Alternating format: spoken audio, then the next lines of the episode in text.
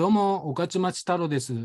今日はですね、7月18日が新月なんですね。新月の星読みをお届けしたいと考えています。いつものようにお伝えしたいことは3点あります。1、仲間と原石を磨き上げよう。2、物欲から探求しよう。3、日常から発見しよう。この3点についてお伝えしたいと考えています。いつものようにね、西洋先生術的な解説は最後にお伝えいたします。それでは行ってみましょう。まずその1、仲間と原石を磨き上げようについてお伝えします。石の結晶ってあるじゃないですか。いわゆる宝石になる前の原石です。あれって高級な宝石にするには立体的に複雑にカットする必要がありますよね。ちょっと調べてみたんですけれども、石の原石から宝石になるまでっていうのは、まず最初のこの石の結晶の状態を切るんだそうです。で、切ってどういう宝石にするのか形を決めて、で、実際に複雑にカットして形をこう作っていくわけですね。そして最後にこのカットした石を研磨して磨いていく。大きくこんな4つの工程があるんですね。そういう工程を経て初めて高級な宝石になるそうです。ですから宝石っていうのはまあ、もともとある貴重な石の結晶、まあ、これが大前提でしょうけれども、それと職人の技術による加工によって高級な宝石が出来上がるわけなんです。人間も同じです。人間も能力を磨き上げないと宝石にはなりません。逆に言うと、何にも能力がないと思っているのは、原石を持っているのに研磨してないだけなのかもしれないんです。私たちは一つ以上必ず原石があります。この原石っていうのは形がないんです。無意識なものなんです。ですから気づきづらいんです。この無意識にあるものを意識につなげて原石があるんだって気づくこと。ここがね、まず一番最初です。そして原石に気がつけば、この原石を磨きましょう。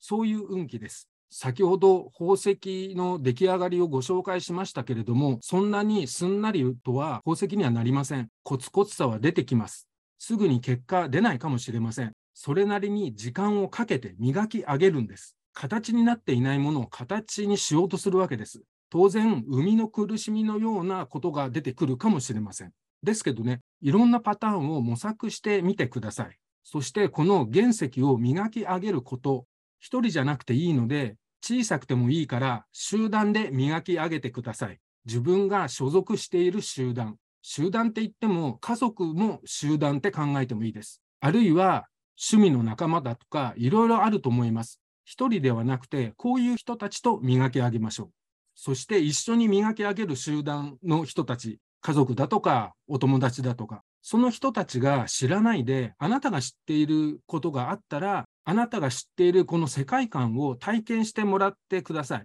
一緒に体験するように誘ってあげてください。もしそういうことがなかったら逆にあなたの方からお友達や家族が体験しているこの世界観に飛び込んで体験してみましょう。人間ってね、知らないものはうさんくさいと思いがちなんですけれども、そんなことないです。未体験を体験することによって世界が開かれていきます。何のためにって思うかもしれませんが、2つ理由があります。まずその1は、自分が知ってる世界観を誰かに知ってもらうことを通じて、さらに深くあなたの原石が磨かれる可能性があるんです。そして2番目は、知らないものをあなたが体験することで、自分が持っている原石に気がつく可能性があるんです。それがこれから迎える水亀座冥王星の変化する時代に備えることにつながるんです。そしてその2です。物欲から探求してみようということについてお伝えします。なんか、この新月の運気なんですけれども、欲求が高まりそうなんです。特に物欲です。もしかするとね、あの、散財するかもしれないんですよ。ですけれど、いろんな欲求が出てきても、すぐに買ったりしないで、少し落ち着いてください。この物欲の運気を通じて考えてみてほしい2つのことがあります。1つ目は、欲しいものについて、買いたいなと思う対象についてですね。で2つ目は自分のことについてです。まずその1、欲しいものについてなんですが、これ買いたいなと思ったら、買う前に、この商品どうやって作ったんだろうって考えてみてほしいんです。商品には設計思想とか、この商品に至るまでのストーリー、物語があるんです。iPhone もあの iPhone の形になるまでのストーリーあるはずです。一つ調べました。ペーパークリップってあるじゃないですか。あの、針金がくるーんってこう丸まっていて、で、丸まってるところにこう挟むペーパークリップです。あれって最初は画鋲のように紙を突き刺すピンだったそうです。で、そうすると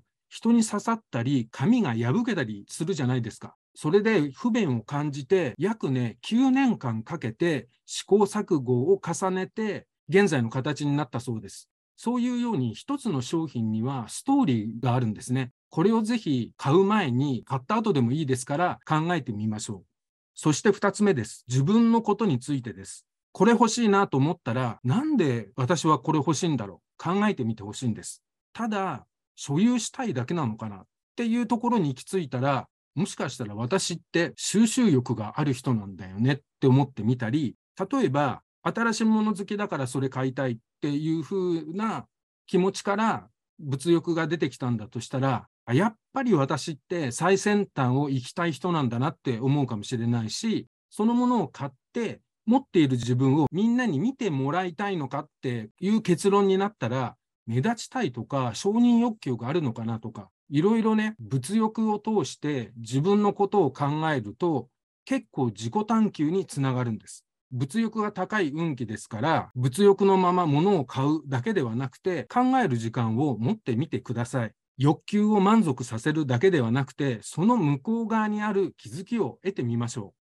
そしてその3です。日常から発見しようということについてお伝えします。今回の運気、毎日の生活の中でちょっとした瞬間に感じるひらめきだとか気づきを大切にしましょうということも描かれています。まあ、例えば、毎日コーヒーを入れる習慣があったら、毎日コーヒーを入れるときに、美味しいな、ちょっと苦いな、熱いなって、まず感じてみて、そんな感覚を感じていると、ああ、生きているな、とかね、そういうような実感が湧いてきたりします。あるいは、朝の散歩中に綺麗な花が咲いてるのを見つけたとするじゃないですか。そうすると、地球上の自然の美しさを感じて、生命の価値について、もしかすると気づきが得られるかもしれません。そんなような感じで、日常生活をルーティンのように淡々とこなすのではなくて、ちょっとしたことで楽しんだり気づきを得たり、なんかね、そういう発見をしてみることを今回星読みで解読いたしました。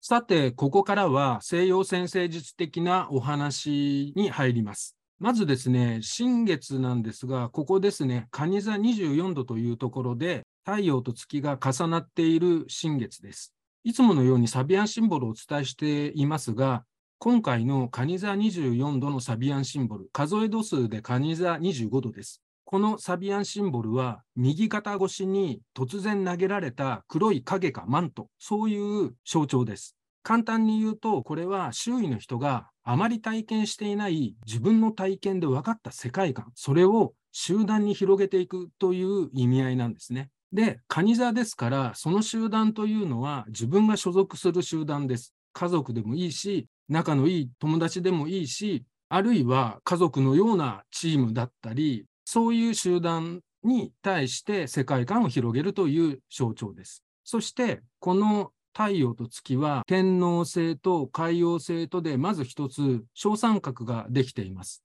この小三角というのは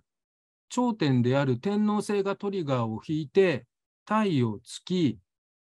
海王星のこの120度の力を発揮するものなんですね。じゃあトリガーを引くこの天王星、これどんなようなトリガーを引くかというと、サビアンシンボルで見ると、宝石点というサビアンシンボルなんです。なので、先ほどお伝えしたように、宝石の原石を磨く、そういう意味なんですが、そのことをお伝えいたしました。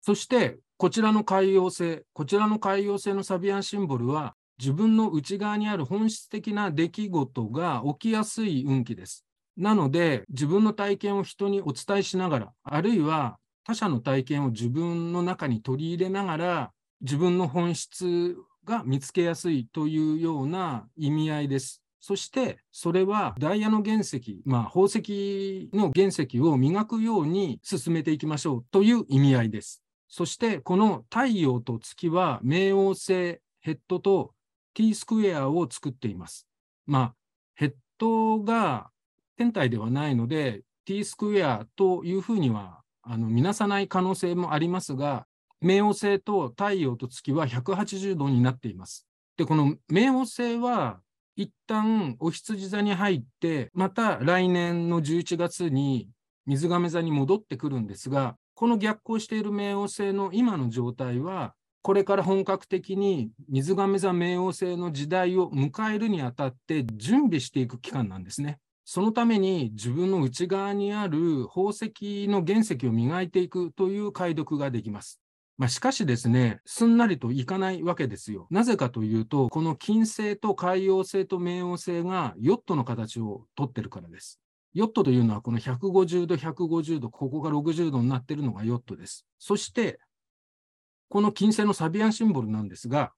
金星のサビアンシンボルは、この無意識と意識の結びつけというようなサビアンシンボルなので、この自分の中にある原石を磨いていくのと少し意味合いが似てるんですね。で、このヨットになってることによって、無意識と意識づけの結びつけ、これがちょっと訓練めいた形になる。スムーズにはいかない。だけれども、ちゃんと訓練をしていったら、必ず成果が手に入れる、そういうような運気です。そして次に、この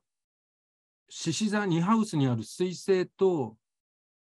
大志座11ハウスにある木星が90度をとっています。水星のサビアンは自己探求だとか創作活動とかあれこれ考えるというような意味合いの象徴でした。2ハウスなので、より自分ごと自己探求が強いんじゃないかという解釈をいたしました。そして、この木星のサビアンなんですが、この木星のサビアンが物欲がとっても強まるんです。木星だからなおさらなんか拡大しそうなんですね。ただね、これ嫌な感じではないんです。木星って結構楽しく、うわーってね、拡大していくので、はい、使っちゃえみたいな感じになりがちなんですね。ということなので、散財するにしても、この商品の向こうにある背景を知ったり、あるいは自己探求に使ったりという解読をいたしました。最後に火星と土星が90度の角度をとっています。火星のサビアンシンボルは現実のものから自分の中で夢を広げるという意味合いです。土星のサビアンシンボルは啓示を受けるとか何かのビジョンが見えるとかそういうサビアンシンボルの意味です。ですのでお互いにそれがターゲット化していますから日常生活の中から夢を広げるというか何か気づきを得たり掲示めいたものを受け取ったり、そういうようなサビアンシンボルではないかというように解読いたしました。はい。ということで、今回は新月の運気として、1、仲間と原石を磨き上げよう。2、物欲から探求してみよう。3、日常から発見しようの3つをお伝えいたしました。もし、お役に立てたとか、いいなって感じたら、いいねボタンやチャンネル登録よろしくお願いいたします。また、LINE 登録していただけると、私が作成した星活用カレンダーをプレゼントいたします。おかげさまで使ってる方からお声をいただきまして、かなりいいって言っていただいて、とても嬉しいです。どんなカレンダーかというと、Google カレンダーと連携するんですが、新月満月は元よりボイドタイムですとか、天体の逆行ですとか、天体が星座を移る日、これ、専門用語でサインイングレスって言うんですけれども、私が生活の中で星とか暦を活用してスケジュール立てているんですが、それがね、Google カレンダーと連携していたらいいのになっていろいろ探してたんですけれども、なくって作らせていただきました。予定を決めるときに Google カレンダーと連携しているので、ここちょっとボイドタイムだから避けとこうとかですね。逆にボイドタイムだから入れとこうとかですね。なんかそういうような使い方もできたりします。まあ、もちろん星の運気に左右されすぎても良くないんですが、いいように星を活用して毎日のお仕事だとか日々の生活に活用していただければと思っています。はい。最後までご視聴ありがとうございました。またお会いいたしましょう。岡島太郎でした。ではではでは、失礼いたします。